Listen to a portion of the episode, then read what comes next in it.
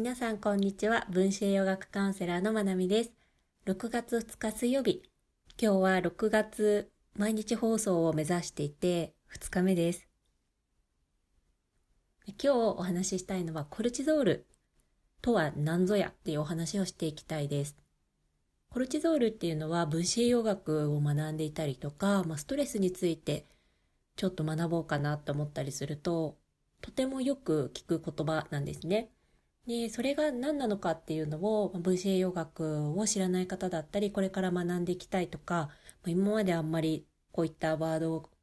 聞きはするけどよくわかんないなと思ってる方に向けて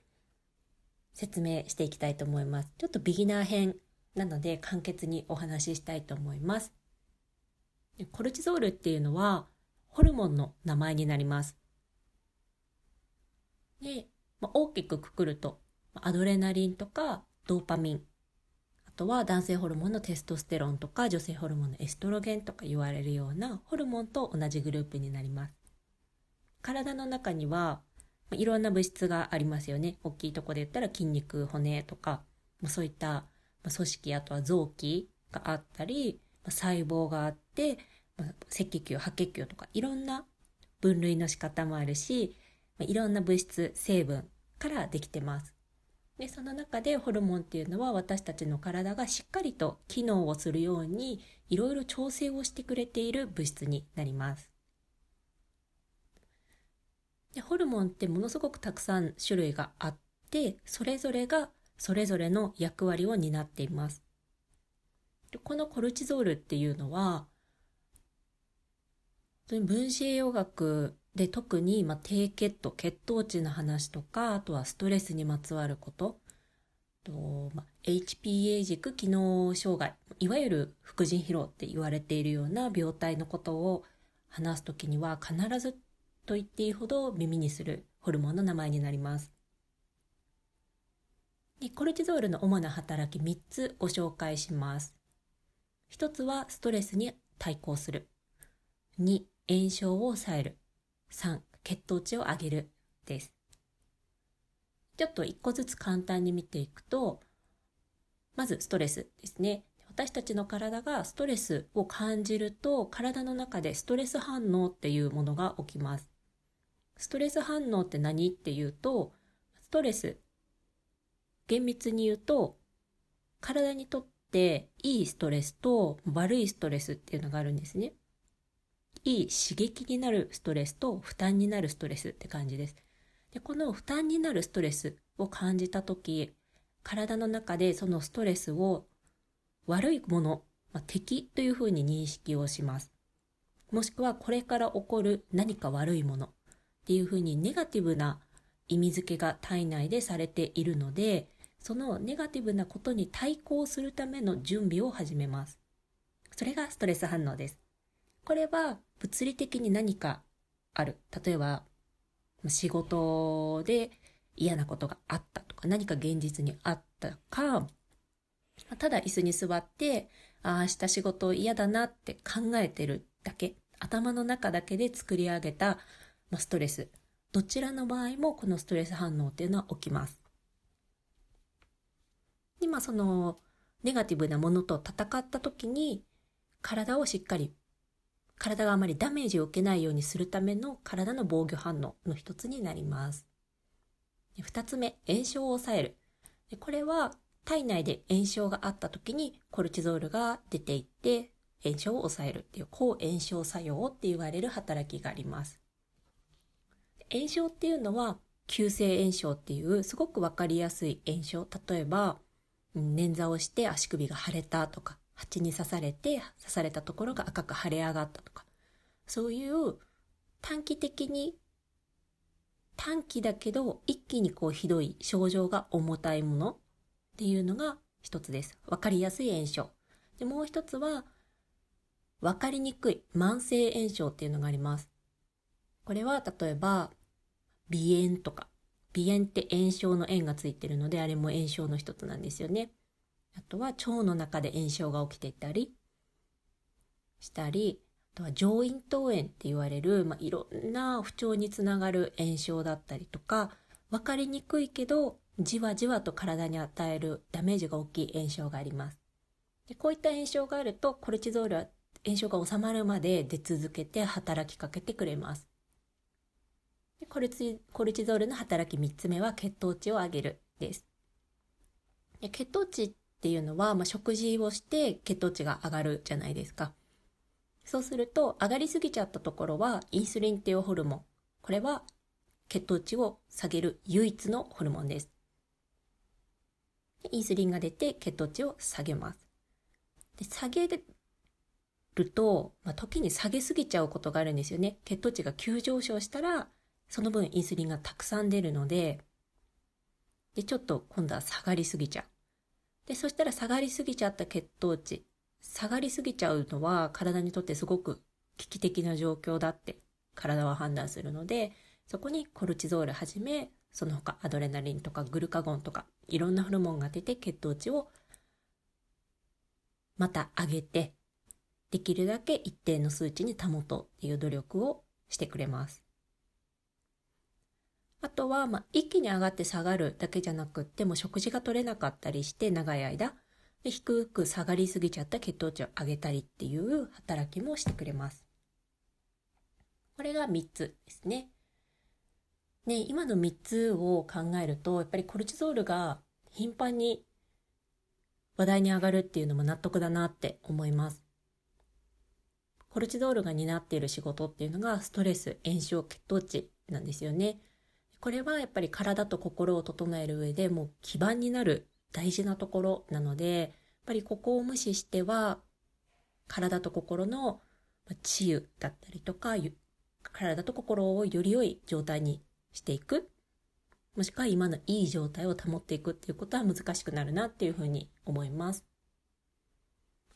で、今3つ言った働きともう一つ覚えておきたい働きがあって、コルチゾールが出る時っていうのは、それを目的にしてもしなくても、以下っていう作用が起きます。カタボリックって言われるものですね。それなので、例えばストレスに対して対抗するためにコルチゾールが出たとしても炎症を抑えるためでコルチゾールが分泌されたとしても低血糖になってしまって血糖値を上げるためにコルチゾールが働いていたとしてもコルチゾールが出た限りは以下っていうものも起こり得ます。体の中ではその以下以下っていうのは体の組織を分解していく作用なんですね。それと反対のものが同化、アナボリックって言われるもので、これはあの、筋肉をつけていくとか、新しい肌の組織を作っていくとか、そういう何かを作り上げるっていう作用になるんですが、この同化と以下のバランスをうまく保ってくれています。ただ、今言った3つ、ストレスだったり炎症だったり血糖値を上げなきゃいけない状態っていうのが長くたくさんの期間続いてしまうと、コルチゾールが出る量も多くなるんですよね。そうすると、この分解する方、以下の方が比率として多くなってしまうと、やっぱり体に不調が出てきます。筋肉が減ってしまったりとか、以下って主にタンパク質を分解するので筋肉が減ってしまったりとか、あとは腸壁。腸の壁を分解してしまって、まあ、腸の壁が薄くなったり穴が開いたりしてリーキーガットって言われるものでアレルギーの原因だとか慢性疲労とか毒素の蓄積なんかにつながっていきます。これなのでやっぱりその適切なタイミングで適切な量適切な期間コルチゾールが積極的に働いてくれるっていうのはものすごく大変なあ大切な働きなんですね。なんですがコルチゾールの無駄遣いをしてしまうと今言ったみたいな分解が進んでしまうのでやっぱり無駄遣いは気をつけたいなって思うところです。コルチゾールってコルチゾールだけじゃなくて他のホルモンもそうなんですが永遠に作り出してくれるわけではないんですよね。長期間でコルチゾールが出っ放しだといずれ出なくなってしまいます。これはあの脳と副腎っていうコルチゾールを出している場所副腎っていう場所から出てるんですけどそこの出してる場所と脳との関係で長期間出っ放しだとちょっとバグが起きるんですよ、そこの連携に。で、これを HPA 軸機能障害なんて言われたりして、まあ、いわゆる副腎疲労っていう状態、コルチゾールが出せなくなっちゃうっていう状態になります。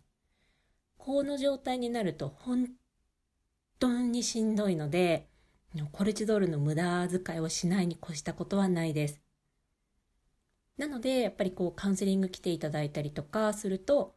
あの、ストレスマネジメントって本当に大事ですよっていうことをお話しします。具体的には瞑想であったりとか、ご自身にとって何がストレスなのかっていうのをまず自覚してもらう。仕事なのか、それとも漠然と抱いてる不安なのか、ま、不安の中でも何に対してどれぐらい不安に感じているのかっていうのをお話ししたりとか、ストレスを特定して取り除けるものは取り除いていく。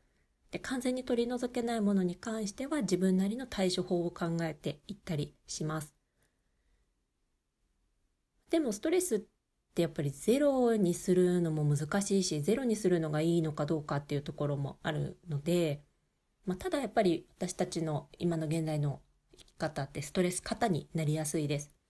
それなので、まあ、ストレスマネジメントにもいい瞑想しましょうねって言ったりします。で炎症に関しては、炎症はもう早めに対処すること。口腔内の炎症でも腸でも、まあ、鼻腔の中で起きているものでも、あの炎症は早く見つけて早く対処する。それからもうお食事によって炎症をこう促進させちゃう食べ物もあるので、そういったものを避けるようにしていくっていう工夫が必要です。で血糖値に関してはもう血糖値を目指さない生活っていうところですね。でこれはま食べるものもそうですし、食べるタイミングもそうですし、食べ方、あとは普段からの自律神経のバランスっていうところにもつながってくるので、これはまた後日いつか詳しくお話ししたいなって思います。なのでこんな風に、ま、ストレス、炎症、血糖値にフォーカスをしたアドバイスをする理由っていうのはもう全部コルチゾールの無駄遣いをしないようにするためなんですよね。はい。なので、やっぱりこう普段からやっぱりストレスちょっとあるかなとか、炎症あるなとか、脂肪肝があったりとか、お酒をよく飲まれたりとか、甘いものが好きな方とかは、ぜひちょっといろいろ気をつけてもらえるといいかなって思います。はい。